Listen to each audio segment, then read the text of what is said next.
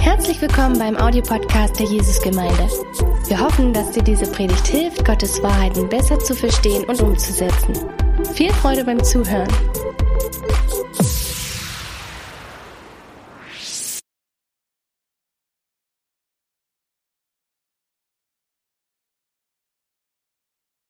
Hallo zusammen, ich freue mich sehr, dass ich ähm, dieses Privileg habe, heute zu predigen. Äh, das ist das, ja, die letzte Predigt im Jahr, der vierte Advent und ich freue mich, dass ich dieses Thema bringen kann. Wie Wayne gesagt hat, ich heiße Mark Blundell und meine Frau hat letzte Woche gepredigt, sie hat so toll gepredigt. Falls ihr die Predigt noch nicht gehört habt, kann ich die Predigt nur empfehlen. Und ja, wir haben zwei Kinder, die heißen Lucy Claire und Barney und ihr habt ja, ein bisschen von denen mitbekommen, wie zum Beispiel sie Eis lieben letzte Woche und die kommen auch heute vor in dieser Predigt. Und ja, heute Abend möchte ich über einen Namen Jesu reden und das ist der Name Emmanuel. Und dieser Name bedeutet, Gott ist mit uns. Und dieser Name hatte immer für mich eine große Bedeutung. Es war immer ein Trost und eine Ermutigung für mich zu wissen, Gott ist mit mir. Egal was gerade passiert in meinem Leben, egal wo ich gerade bin, Gott ist mit mir. Und deswegen fange ich oft meine Gebete damit an, Gott, ich danke dir, dass du da bist, weil ich finde es einfach so eine schöne Erinnerung zu wissen, der Gott, mit dem ich rede, ist nicht irgendwo weit weg, der ist nicht abwesend, ich muss nicht seine Aufmerksamkeit herholen, sondern er ist wirklich bei mir genau, wo ich bin. Und ich möchte das sagen heute Abend ganz am Anfang, egal wo du gerade guckst, im Livestream oder ein paar Wochen später, Gott ist mit dir und Gott ist für dich. Und er ist heute hier in diesem Raum und er möchte heute zu uns sprechen. Und dieser Name Emmanuel kommt in einer Prophetie des Propheten Jesajas vor. Das ist in Jesaja 7, 14. Und in dem Matthäus-Evangelium, in der Weihnachtsgeschichte, greift Matthäus zurück auf diese Prophetie, wenn er erzählt, wie Jesus geboren wurde. Und ihr kennt wahrscheinlich die Weihnachtsgeschichte, aber ich erkläre es ganz kurz. Es gibt die Maria und sie ist ähm, eine Jungfrau. Sie ist verlobt mit einem Mann, der heißt Josef. Aber obwohl sie noch eine Jungfrau ist, wird sie schwanger durch den Heiligen Geist mit Jesus. Und Josef überlegt sich, sie heimlich zu verlassen. Und dann erscheint ihm ein Engel in einem Traum. Und der Engel sagt Folgendes zu ihm. Josef, Sohn Davids, zögere nicht, Maria als deine Frau zu dir zu nehmen. Denn das Kind, das sie erwartet, ist vom Heiligen Geist. Sie wird einen Sohn zur Welt bringen, dem sollst du den Namen Jesus geben, denn er wird sein Volk von aller Schuld befreien. Das alles ist geschehen, was sich erfüllen sollte, was der Herr durch den Propheten vorausgesagt hatte. Und hier ist das von Jesaja 7,14. Seht, die Jungfrau wird schwanger werden und einen Sohn zur Welt bringen. Und man wird ihm den Namen Emmanuel geben. Emmanuel bedeutet, Gott ist mit uns. Und ich weiß nicht, wie es euch geht, wenn ihr die Geschichte und die Prophetie anschaut. Da scheint mir etwas ein bisschen schief gegangen zu sein. Und ich habe heute eine kleine Tabelle mitgebracht. Und wir haben auf der linken Seite Jesaja 7,14 und auf der rechten Seite Matthäus 1. Also am Anfang haben wir in, in Jesaja, die Jungfrau wird schwanger. Und dann in Matthäus, die Jungfrau wird schwanger. Also bisher ist es ziemlich gut. Und dann haben wir als nächstes, sie wird einen Sohn zur Welt bringen. Und dann in Matthäus, sie wird einen Sohn zur Welt bringen. Das ist auch ziemlich gut. Und dann als drittes, man wird ihm den Namen Emmanuel geben. Und dann bei Matthäus, gib ihm den Namen Jesus. Kann es sein, dass der Engel das vielleicht falsch verstanden hat? Ich stelle mir das ein bisschen so vor, als würde Gott im Himmel sitzen und sagen, das soll doch Emmanuel heißen. Natürlich war es nicht so, aber ich, will, ich glaube, dass Gott wirklich etwas Besonderes ausdrücken will mit diesen zwei Namen. Der, der Name Jesus heißt eigentlich Jehoshua im Hebräischen. Der Name Jesus ist der griechische Name dafür. Und dieser Name bedeutet, der Herr ist Rettung oder der Herr der Retter. Und dieser Name ist mit Namen wie Jesaja oder Hosea oder auch Josua verbunden. Wenn Josua im Neuen Testament erscheint, dann heißt er auch Jesus. Und es gibt sogar ein Jehoshua im Sacharja.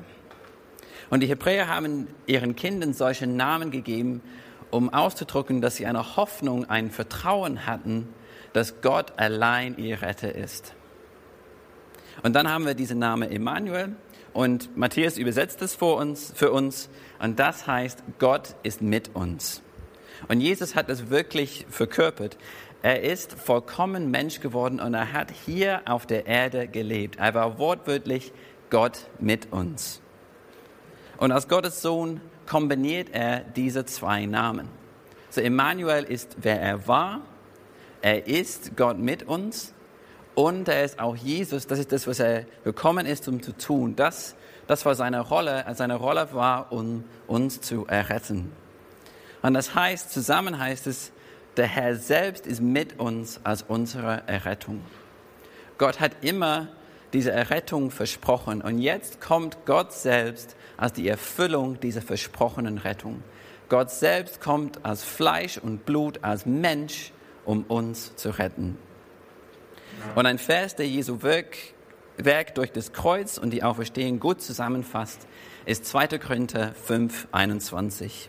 Und da steht, den, der ohne jede Sünde war, hat Gott für uns zur Sünde gemacht, damit wir durch die Verbindung mit ihm die Gerechtigkeit bekommen, mit der wir vor Gott, mit der wir vor Gott bestehen können.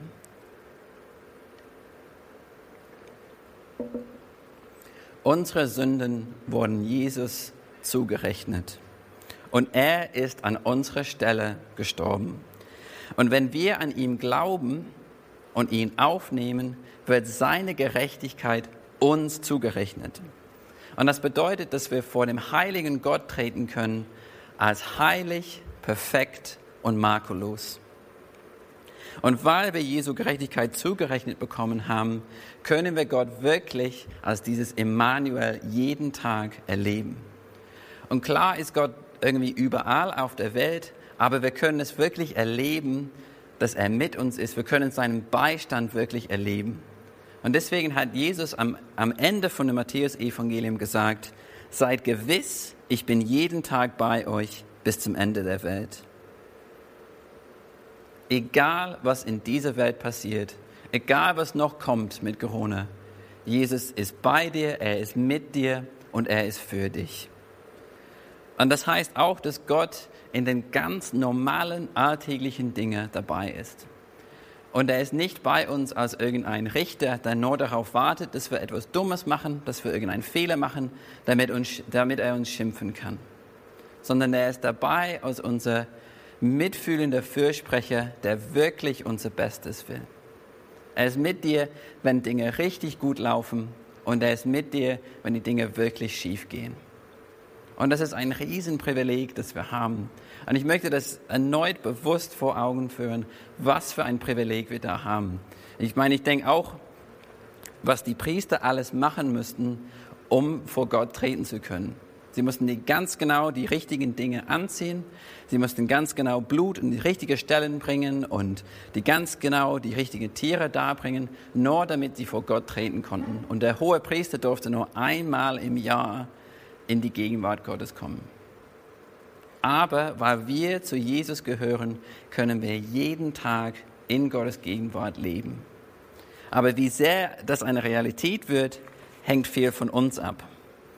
Deshalb denke ich, wir müssen lernen, mitten in dem Alltag, mit allem, was der Alltag mit sich bringt, in Verbindung mit Gott zu treten.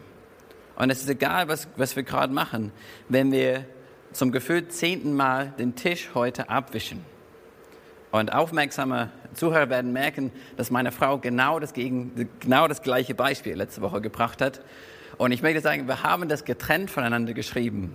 Und ich habe keine Ahnung, warum mit unseren Kindern. Naja, zurück zu meinem Punkt. Ich glaube, wir müssen lernen, mit Gott in Verbindung zu treten, in diesen ganz normalen alltäglichen Dingen, wenn wir Routineaufgaben machen in der Arbeit, wenn unsere Kinder unsere Geduld strapazieren oder wenn wir wirklich uns über etwas freuen, weil wir zum Beispiel eine coole Nachricht von einem Freund bekommen. Ich glaube nicht, dass das kompliziert sein muss. Ich glaube, man kann oft währenddessen beten oder eine kurze Pause nehmen und anstatt aufs Handy zu gucken, zu sagen, nee, ich will beten, ich will Gott kurz Danke sagen. Wie Wayne gesagt hat, ich arbeite hier in der Gemeinde, aber ich arbeite auch als Übersetzer für eine Softwarefirma. So alles, was die Firma auf Englisch braucht, übersetze ich von Deutsch ins Englisch.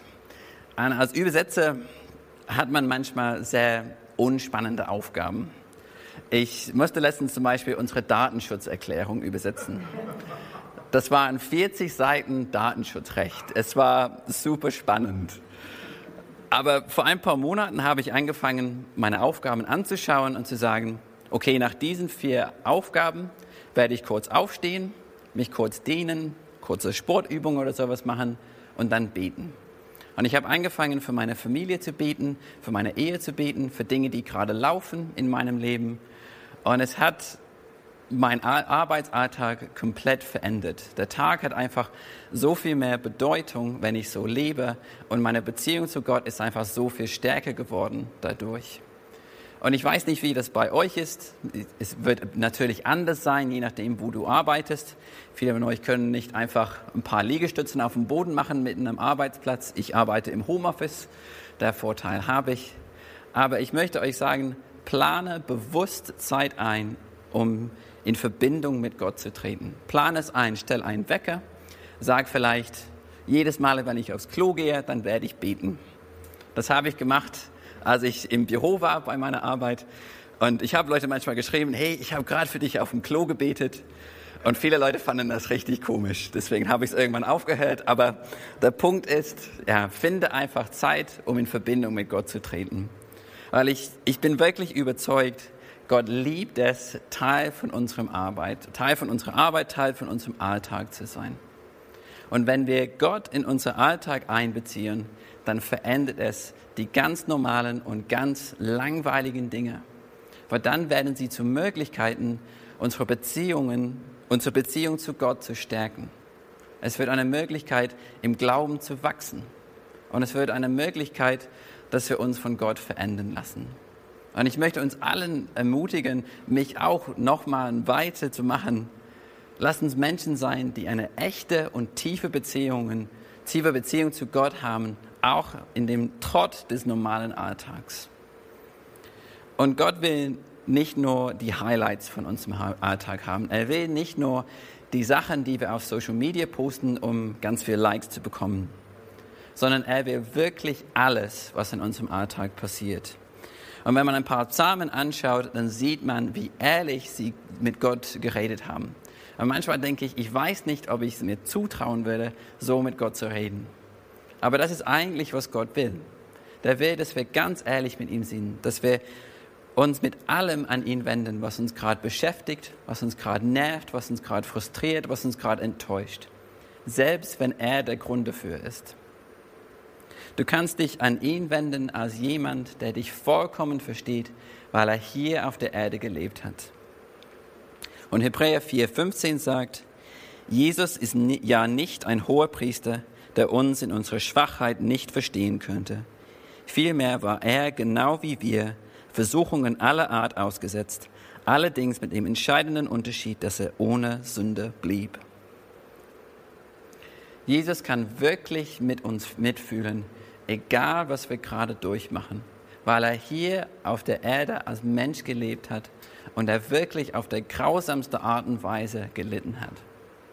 Er weiß ganz genau, wie es sich anfühlt, abgelehnt, ausgelacht, gemobbt, unfair behandelt zu werden. Er versteht es alles. Er hat es alles durchgemacht. Der Prophet Jesaja sagt, er war vertraut mit Leid. Und der Teil der Kreuzigung, der mich oft auffühlt, ist der Teil, wo Jesus von den Soldaten angespuckt wird. Und das ist nicht, weil ich besonders viel im Leben angespuckt wurde, mich hat niemand je bewusst angespuckt, aber ich stelle mir das einfach so demütigend, einfach respektlos und einfach eklig vor. Aber Jesu Leid geht über diesem menschlichen Leid hinaus. Er ist am Kreuz gestorben und er hat unsere ganze Sünde, der ganze Zorn Gottes dafür auf sich genommen und ist so gestorben. Und vielleicht guckst du heute oder du sitzt heute hier und das Leben läuft nicht so, wie du möchtest. Es läuft alles nicht so rund. Aber ich möchte dir sagen, dass Gott mit dir ist, dass Gott dich versteht und dass er wirklich mitten in deiner Situation ist, egal wie es sich gerade anfühlt. Als Teenager wurde ich ziemlich viel gemobbt. Ich wurde fast täglich in der Schule gemobbt und auf der einen Seite habe ich die Schule geliebt, weil ich wirklich gern was gelernt habe, aber gleichzeitig bin ich sehr ungern in die Schule gegangen. Ich habe es gehasst. Und ich hatte das Gefühl, dass Gott mich wirklich im Stich gelassen hatte. Und ich war sehr frustriert mit Gott, ich war sehr sauer auf Gott. Und ich war auch natürlich sauer auf die, die Freunde, die ich hatte, die mich gemobbt haben. Und diese Frust, diese Zorn habe ich oft beim Fußballspielen rausgelassen. Ich war Torwart und wenn meine Mannschaft nicht alles 100% richtig gemacht hat, dann habe ich sie richtig zur Schnecke gemacht. Ich habe sie geflucht, ich habe sie angeschrien, habe ihnen gesagt, was sie genau machen sollen. Und manchmal bin ich sogar rausgerannt vom Tor und habe richtig dumme Faust begangen, nur um ein bisschen Dampf abzulassen. Und das waren nicht, ich habe nicht in irgendwelche Ligen gespielt, ich habe einfach nur mit Freunden gespielt im Park. Aber es war einfach für mich so, dieser Frust muss raus. Und mit 16 war ich auf einem christlichen Camp und an, es gab immer zwei Sessions, morgens und abends. Und an einem Abend gab es eine extra Lobpreiszeit. Und ein guter Freund von mir wollte hin und hat gesagt, hey Marc, komm mit. Und an dem Abend haben sie einfach Zeit gelassen und haben gesagt, wir wollen jetzt still sein vor Gott und wir wollen einfach in seine Gegenwart sein. Und in diesem Moment, ich werde es nie vergessen, hatte ich das Gefühl, dass Gott mich umarmt hat. Es gab keine Erklärung dafür, was passiert ist, aber ich hatte das Gefühl in dem Moment, Gott versteht mich und er kann sich in meine Lage hineinversetzen. Ich hatte das Gefühl, dass er mir sagt, ich war mit dir, auch wenn es sich nicht immer so angefühlt hat. Ich war bei dir und ich habe mitgelitten. Und in diesem Moment ist dieser ganze Frust gegenüber Gott und gegenüber meinen Freunden ich habe es losgelassen. Und ich habe gesagt, Gott, ich will es nicht mehr. Ich lasse es alles los. Und es hat wirklich mein Leben verändert. Es war, ich konnte dann, bin nach Hause gefahren nach diesem Camp und konnte wieder normal Fußball spielen. Dieser ganze Zorn war weg. Gott kennt und er versteht unseren Schmerz. Und ich möchte dich heute ermutigen, wenn du mit Trauer, wenn du mit Frust, wenn du mit Enttäuschung ringst, dann wende dich an Gott und sei einfach 100% ehrlich mit ihm, wie es dir geht. Und lass ihn in die Situation hineinsprechen. Es kann sein, dass er dich dann wirklich herausfordert, dass das, was er sagt, nicht immer so leicht umsetzbar ist für uns. Aber wenn wir es machen, ist es immer gut für uns. Gott liebt dich, er hat dich nicht vergessen und er will dir helfen und dich trösten. Er ist wirklich mit dir, wenn du leidest. Und er ist auch mit dir, wenn du versucht wirst. Und ich weiß, dass das vielleicht ein bisschen widersprüchlich klingt, aber die Bibel sagt es. Das ist in Hebräer 2,17. Ihnen, seinen Brüdern und Schwestern, musste er in jeder Hinsicht gleich werden. Deshalb kann er jetzt als ein, ein barmherziger und treuer hoher Priester vor Gott für sie eintreten ein hoher Priester, durch den die Sünden des Volkes gesühnt werden. Und weil er selbst gelitten hat und Versuchungen ausgesetzt war, kann er denen helfen, die ebenfalls Versuchungen ausgesetzt sind. Ich finde diese Vers einfach so toll. Ich, die letzten Wochen, als ich das vorbereitet habe, hat dieser Vers mich immer wieder zum Staunen gebracht. Wenn wir versucht werden, wenn wir gerade mit der Sünde kämpfen, denken wir erst recht, oh, hier ist Gott nicht mit mir. Ich habe mich wahrscheinlich in diese Situation hineingebracht und jetzt muss ich es irgendwie herausschaffen. Aber das stimmt nicht. Und dieser Vers in Hebräer 2 verspricht uns, dass Gott mit uns ist, wenn wir versucht werden. Und nochmals, der ist nicht mit uns als jemand, der einfach mit dem Finger droht, sondern der ist mit uns, weil er uns helfen will. Jesus ist gekommen, um dich von der Sünde zu befreien, und zwar vollkommen. Und Jesus kennt jede Art der Versuchung und konnte der Versuchung immer erfolgreich widerstehen. Wenn wir zurück zu unserem Vers in Hebräer 4 kommen, die wir vorher hatten, steht, er war genau wie wir Versuchungen aller Art ausgesetzt, allerdings mit dem entscheidenden Unterschied, dass er ohne Sünde blieb. Jesus weiß ganz genau, wie man mit Versuchung umgeht, wie man mit der Sünde umgeht. Und Jesus wurde ziemlich heftig von dem Teufel persönlich versucht. Der Teufel ist zu ihm gekommen und hat wirklich alles in seinem Leben hinterfragt. Er hat seine Identität, seine Mission, die Liebe seines Vaters, alles hinterfragt. Und dann hat er Jesus schöne und leichte Auswege angeboten. Aber Jesus ist in, bei jedem Versuch für jede Versuchung ist er standhaft geblieben. Jesus ist mit dir und er versteht dich vollkommen, auch wenn du versucht wirst. Und deswegen kannst du dich an ihn wenden und sagen, Gott, ich brauche deine Hilfe. Weil er will nicht, dass du dort bleibst in dieser Versuchung, sondern er will dir helfen, herauszukommen. Und wir müssen, glaube ich, zu ihm flehen, wenn wir in die Versuchung kommen. Und flehen ist nicht irgendwie, pff, ich sollte wahrscheinlich langsam gehen, sondern fliehen ist wirklich, ich muss so schnell wie möglich von hier weg. Ich bin hier nicht sicher, ich muss hier raus, ich muss an einen sicheren Ort und dieser sichere Ort ist Gott.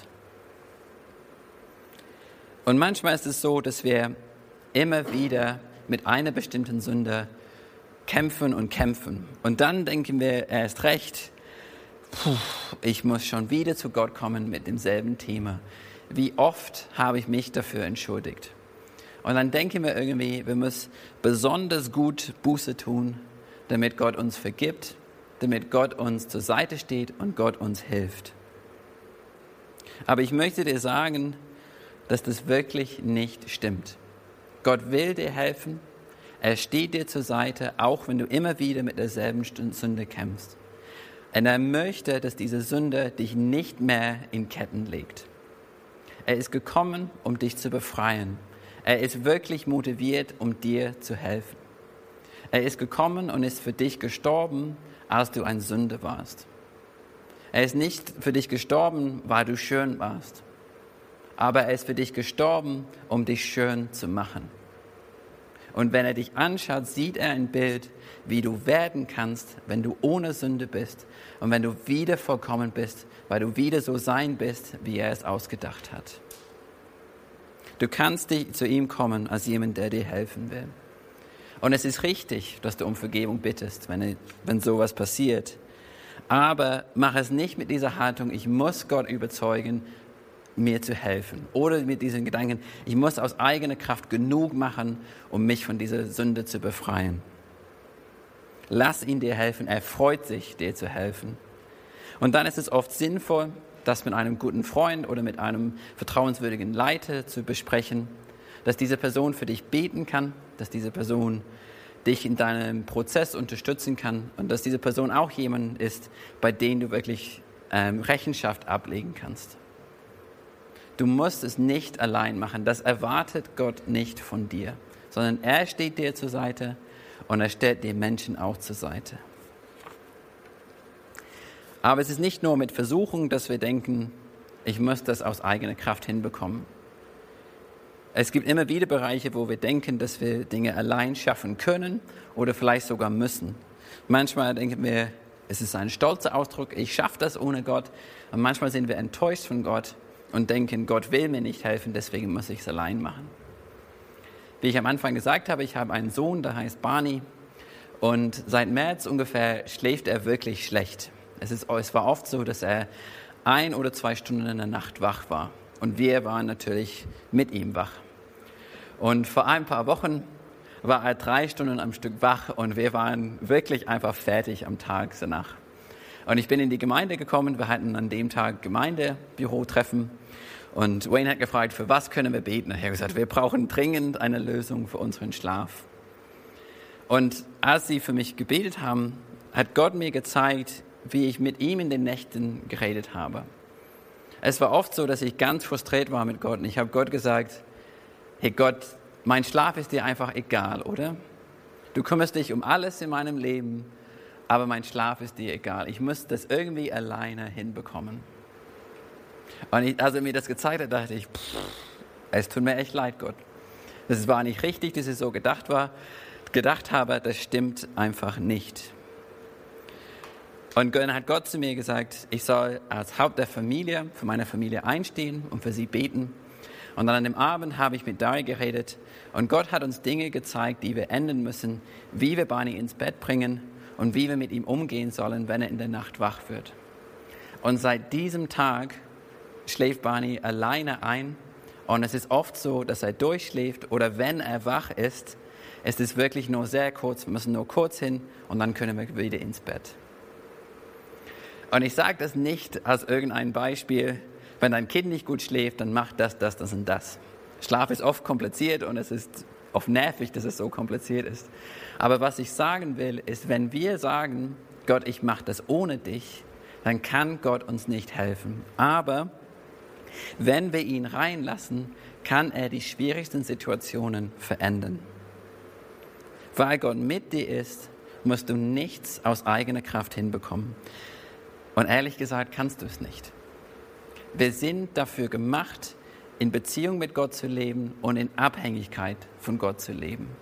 Und wenn wir sagen, Gott, geh weg, das kriege ich hin, dann treten, kehren wir zurück zu unserem ursprünglichen Problem in Eden. Gott hat uns die Wahl gegeben. Er hat gesagt, vertraut mir oder macht es auf eigene Faust. Und wir haben leider die zweite Option gewählt. Und wenn man die Welt anschaut, dann sieht man, wie gut das ausgegangen ist. Und Gott ist Leben. Und alles, was von Gott getrennt ist, kann nicht leben. Wenn es Bereiche in unserem Leben gibt, wo wir Gott wegdrücken, wenn wir sagen, Gott, das, das kriege ich alleine hin, dann können diese Bereiche nicht gesund sein. Wir brauchen Gott. Und uns muss auch bewusst sein, dass wenn wir sagen, dass wir es ohne Gott hinbekommen, dass das ein stolzer Ausdruck ist. Und die Bibel sagt uns, dass Gott sich gegen stolzen Menschen, äh, dass er entgegenstellt. Und es steht in Sprüche 3,4, den Hochmütigen stellt sich Gott entgegen, aber wer gering von sich denkt, den lässt er seine Gnade erfahren. Wenn wir erleben wollen, dass Gott mit uns ist, dann müssen wir aufhören zu denken, dass Gott uns nicht helfen will oder dass wir Dinge besser aus eigener Kraft hinbekommen können. Und natürlich bedeutet das nicht, bete einfach und dann wird Gott alles machen, sondern es geht darum, dass wir diese Dinge loslassen und sagen, Gott, ich glaube, ich kann es nicht besser. Es tut mir leid, wo ich glaube, dass ich es besser kann. Komm du und verändere diese Situation. Gott sehnt sich nach Beziehung zu uns. Er möchte wirklich, dass wir in seine Gegenwart leben. Und das war sein ursprünglicher Plan mit Eden. Sein Plan war, zusammen mit uns zu leben. Aber leider haben wir das kaputt gemacht. Aber Jesus hat es wieder möglich gemacht, indem er gekommen ist als unser Jehoshua und als unser Emmanuel. Und irgendwann werden wir in seiner vollkommenen Gegenwart leben und wir werden es total genießen. Aber bis dahin müssen wir lernen, hier auf der Erde mit Gott zu leben. Und nochmals, wir machen das nicht allein, sondern er steht uns zur Seite und hilft uns auch damit. Und ich habe heute einiges gezeigt, wie Gott mit uns sein will und was wir machen können, um das mehr zu erfahren und auch, was das manchmal verhindern kann. Und zum Schluss möchte ich uns einfach eine Zeit geben, dass wir darauf reagieren können. Dass wir uns erneut nach Gott ausstrecken können und sagen können, Gott, ich will mehr von deiner Gegenwart in meinem Leben. Bring ihn jetzt die Bereiche in deinem Leben, wo es dir wirklich schwer fällt, zusammen mit ihm zu leben wie, die, von diesen vier, die ich heute gesagt habe. Vielleicht in dem ganz normalen Alltag, vielleicht wenn das Leben gerade nicht so gut läuft, wenn du versucht wirst oder mit den Sünden kämpfst oder wenn du denkst, du musst die Dinge aus eigener Kraft hinbekommen. Ich gebe euch jetzt eine kurze Zeit und nach dieser Zeit werde ich beten und dann werden wir in unser letztes Lied gehen. Ich danke dir, dass du so unglaublich gut zu uns bist. Du bist so ein guter Gott und ich bin so dankbar, dass ich dich kennen kann, dass ich meinen Alltag mit dir erleben kann. Und ich danke dir, dass du bei jedem Einzelnen bist, der heute zuschaut, der heute hier bist und dass du auch über diesen Tag hinaus bei ihm bist. Und Gott, du weißt, was die Leute heute mit dir besprochen haben. Du weißt, was, was sie dir gebracht haben, was sie mit dir geredet haben. Und ich, ich bete, Gott, dass du ja, ihnen jetzt zeigst, wie du ihnen zur Seite stehst. Dass du ihnen erneut zeigst, dass du mit ihnen bist und dass du ihnen ganz viel Kraft dafür geben wirst, was sie sich vorgenommen haben. Gott, komm, segne die Menschen und helfe uns wirklich, eine echte und gute und tiefe Beziehung zu dir zu haben. Jeden Tag, Gott, egal was passiert, egal wo wir gerade sind, dass wir wirklich Menschen sind, die mit dir leben. Und hilf uns, Gott, ja, aus dieser Kraft zu leben, dass Menschen das an uns erkennen und das sehen und dass wir wirklich sagen können, ja, Jesus lebt in mir. Jesus ist gut zu mir und mein Leben ist so anders, weil ich mit Jesus lebe. Und dass wir diese Hoffnung, dieses Leben, diese Lebendigkeit, dass wir das Menschen übertragen können und dass sie dir erfahren können. Ich danke dir, dass du so gut bist. Und ich bete Gott, dass du jetzt, wenn wir dieses letzte Lied gehen, Gott, dass du ja, uns allen einfach wirklich erneut begegnest, Gott, mit deiner Güte, mit deiner Liebe und mit deiner Kraft. Amen.